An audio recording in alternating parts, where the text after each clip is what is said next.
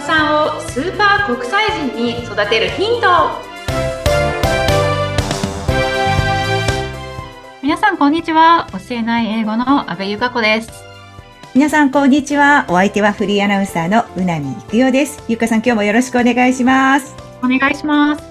さてゆかさん続きなんですけどなんかその大学入試という点で、はい、アメリカの大学って入るの簡単だけど出るの大変っていうその、うん、なんとなくのイメージ私持ってますけど、はい、ゆっかさんの時ってどうだったんですか？はい、ありがとうございます。そうなんですよね。私も何かわからないんですけど、そのアメリカの大学は入るのは簡単だけど、出るのは大変っていうイメージがすごくありました。うん。でも自分でやってみて思ったのが、まあ、別にやっぱり入るの、日本と同じように入るのも大変だし、出るのは逆に、出 は逆に普通にやっていれば出られるなっていう印象が。うん。はい。ただやっぱすごく違うなと思ったのが、入試のやり方なんですよね。入試が本当に違うなと思います。ど、どんな感じ、うん、はい。私がアメリカの大学受けたのって、まあ、振り返れば実は30年近く前のお話にはなるんですけれども、はい。ただ、今はもうそんなに変わっていないってことが今回ちょっと調べて分かったので、まあ、私が受けた時どうだったのかなっていう話からいきますと、まずですね、えー、高校時代の成績っていうのがすごく重視されます。うん。まあ、GPA って言って、あの、点数が出るんですけれども、高校時代の成績が。なので、日本で言うと、オール5に近いような成績を取っていないと、まあ一般的なアメリカのトップスクール、IB リーグって言われるようなアメリカのトップの学校にはなかなか入れないかなっていうところがあります。あ。とは、うんうん、あのまあ、日本で共通テストっていうテストが、2年前からね、共通テストになって、その前は、えー、何でしたっけ？何でしたっけ？うち、この前受験したばっかりで共通テスト。何でしたセンター試験、センター試験だ。センター試験、はい。うんうん、その前は、共通一時っていう名前だったんですよね。そうでした、そうでした。はい。名前がどんどん変わってますが、今、共通テストっていうのがね、日本ではあると思うんですけれども、一発勝負ですよね。試験がもう1月のね、あの中旬、もう雪が降ったりする、なんか一番嫌な時期に、なんで今っていう。そう。ね、はい。うなちゃんもね、お子さん大学受験されたところなんですね。今日、え、だ1年前、じゃあ、その前、じゃ本当は高校卒業して受けて、落ちたんですよ。はい、落ちたんです。はいはい、全滅で。で、一浪してもう一回やりましたね。うん、じゃあ二回経験しちゃったんですね。お母さんとして。はい、そうです、そうです。はい。そう、うちもね、2年前に長男が大学受験だったので、はい、あの、本当に寒いね、1月のもう中旬の時期のセンター試験ではなく、今、共通テスト。共通テスト。一発勝負っていうところが本当にプレッシャーかかると思うんですよね。本当ですね。うんえー、もう本当にもうここ数年コロナ禍っていうところもありましたから、そうそうそうコロナかかっちゃうとね、もう受けられないとか、濃厚接触者になっちゃうとね、受けられないっていうこともあって、うん。で、本当どんなに実力があってもなんか当日40度で熱出ちゃいましたなんていう話も聞いたりするので。かわいそう。そうそうなんですよ。一発勝負ってきついなと思って。本当本当でも、それでも、あの、長男が高校3年生だった時に、あの、先生の手記みたいなのが前になんか配られて、まあ手記って大げさなんですけど、ええ、で、多分応援メッセージだったと思うんですけど、その中で、その先生自身が、まあ一回、現役の時は残念ながら合格できず、一浪してもう一回チャレンジの時に、なんと前日熱を出して救急車で運ばれるレベルになっちゃったんですって。先生がですか？はい、先生がです。救急車で運ばれて、もうフラフラになりながらも、でももう受けるのやめようかなと思った私立は取れていて、やめようかなと思ったけれども、なんとかふらふらしながら頑張って、えー、当時ですか、多分共通一時ですよね、受けに行ったんですって。そしたら、なんと見事に合格したそうなんですね。おー、素晴らしい。うん、で、ご本人曰く、こう、朦朧としていたから逆に緊張感が吹き飛んで。あなるほどね。はい。なので、そういうこともあるんだなと思うので、うん、うん、ぜひね、これからあの受験を迎える方は、まあ、どんな状況下でも、もしかしたらね、それがプラスになるかもしれないので、えー、全力でやっていただけたらな、なんて、はい、えー、今話がかなりそれましたけれども。うん、聞いちゃうけどね、でも、そういう話。うん。そうなんです。はい。で、まあ、とにかくですね、まあ、日本のテスト、本当に一発勝負っていうところがきついなと思うんですよね。本当。はい。で、アメリカの大学は、えー、まあ、共通テストに当たるような試験として、SAT っていう試験があるんですけれども、はい。で、それは何回でも受けられるんですね。えー、そうなんですか。そうなんですよ。はい。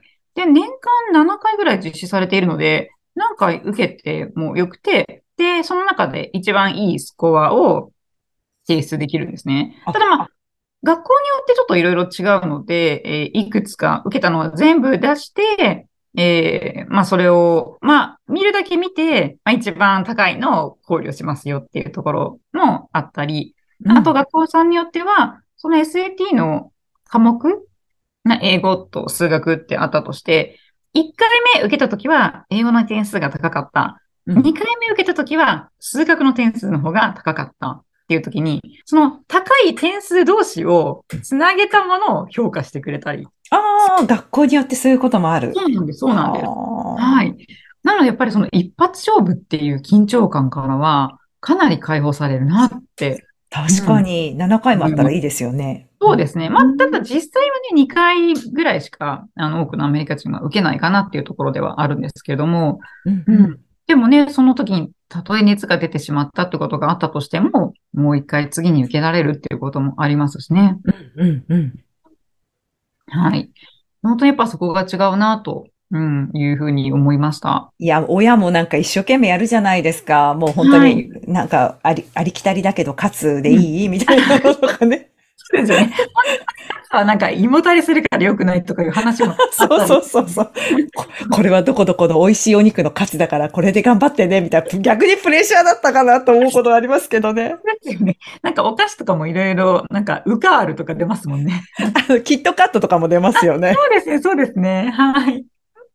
本当にね。ええー、そうなんですね。そうなんですよ。で、試験もそうなんですけれども、あと、推薦状高校の先生に書いてもらう推薦状っていうのを2枚、学校によるかもしれないんですけど、2枚ぐらい出すんですよね。はい。時もやっぱりそれを書いてもらって、で、それも自分がこの人に書いてもらいたいっていう先生を選べるんですよ。あ、そうなんですか。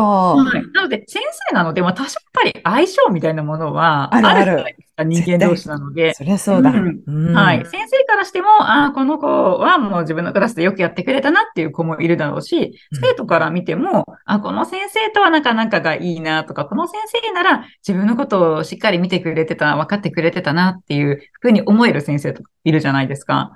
うん。なので、こういろんな教科、まあ高校なので日本と同じように、まあ生物、科学、英語、数学とかで先生が全部違うので、うん、まあその中から自分がこの先生に書いてほしいっていう人を選んで、で、推薦の言葉推薦状を書いてもらえるんですね。なるほど。え、じゃあ、ゆっかさんもやっぱりそのアメリカに行って、この先生にって言ってお願いをして書いてもらった感じだったんですか、うん、そうです。はい。そうです。で、この先生だったら、うん、私ね、英語ももともとそんなにできなかったけれども、あ、頑張ってるところ見てくれたかなって思えた、うん、先生にやっぱりお願いをして、うん、で、先生たちもすごい本当に喜んで書いてくださるっていう、お手向き。まあ本当はね、もしかしたらね、頼まれたら、あ、仕事増えたってね、思って言わないけどね。言わないですけど、わかりませんけど、もう喜んでるっていう感じで書いてくださるんですよね。うんじゃあもうそのなんだろう、学力っていうか勉強だけじゃなくて人間的にやっぱりこう、好かれるとか、そういう部分も非常に重視されてるってことですよね。そうです、そうです。もうおっしゃる通りです。はい。やっぱり先生との日々のコミュニケーションがうまく取れていないと、そこで先生も多分書くことがね、あんまりなくなっちゃうと思うんですよね。この子はどういう子ですっていうのがなかなか言いにくいかなと思うので、うん。なので本当にそういう人間力っていうところを、まあ、テストだけでは、ペーパーテストだけでは測れない人間力っていうところを、もうしっかりその先生からの推薦の言葉っていうところで、うん、見ているんだなっていうのが、うん、やっぱりそうなってくると普段のコミュニケーションとかもね、上手に取ってないとなかなかこの子い。いなとか思っても書けなかったりしますから、やっぱそういう力もこう伸ばしていくっていう、子育ての面でそういうところも大事だよっていうこと、お母さん方とかね、お父さんもそうですけど、みんながそうやって子供に関わっていくっていうことをやってないとなかなかですよね。そうです。本当におっしゃる通りです。テストの点数だけ取れればいいということではなくて、こう、例えばいろんな課外活動をしているとか、まあ、学校の中でお友達とみんなと仲良くやっているとか、まあ、ちょっとこう人があまり好まないような、例えばお掃除みたいな仕事をしっかりやっているみたいなところも、まあ、そういう推薦状の中では評価されてくるので、まあ、そういう本当に人間力を高めるっていうところが、えー、まずですね、本当に小さい時から、うん、大事になってくるな。そこが大学入試にも本当に直結してくるっていうところがあるなというふうに思います。なるほどね。いや、もっと、うんうんうん、自分の、自分でエッセイを書かなくちゃいけないですね。エッセイ、うん、はい。自分のことについて、えーまあ、論文といいますか、エッセイを書くんですね。ゆかさんどんなこと書いたんだ覚えてます？そうなんですよ。もうあまり覚えてないんですけど、なんか多分、多分なんですけど、なんかこう二人の自分みたいな感じに書いたじゃないかなっていう気がしていて、うん、多分その私は文化の違いっていうところを経験したので、こう日本にいた時の自分とアメリカに来てからの自分とっていうことで、まあ、そこでこんな風な変化があったっていうようなことを書いたんじゃないかなと、はっきりは覚えてないんですけどね。そうですか。はい。やっぱりそこで自分自身がどういうふうに成長してきたのかっていうのを自分のエッセイの中で語れるっていうことが大事なので、うん。なので、もこんなことしたんです、こんなことしたんですって並べ立てるよりは、自分がこういうふうに成長したんですっていうことを自分で語るっていうことが大事なので、そんなエッセイをね、書くですよね。いやー、すごい高校3年生でそういうことか。やっぱりあの、こう考えさせて言語化して自分で語れるっていう、うん、そういう能力をやっぱりこう培ってないと無理だってことですね。そしたらね。はい、そうなんですよね。ね。ねすごい、うん、やっぱり自分とね、しっかり向き合うっていうことも必要になってきますし。うん。また日本の勉強とはまたちょっと違いますね、教育とはね。うん、そう考えるとね。ねいやー、もっともっとそのアメリカの今後ね、次の回ぐらいで今度大学についてなどのお話も聞かせていただきたいと思いますが、ゆかさん、はいあの、ご自身の英語教室、それから無料のお話会っていうのもやってらっしゃいますが、これらは下のこの方に書いてありますね。リンクをね、クリックして、ぜひつながっていただけたらいいなと思います。はい、ありがとうございます。はい、ではまた来週よろしくお願いいたします。はい、ありがとうございました。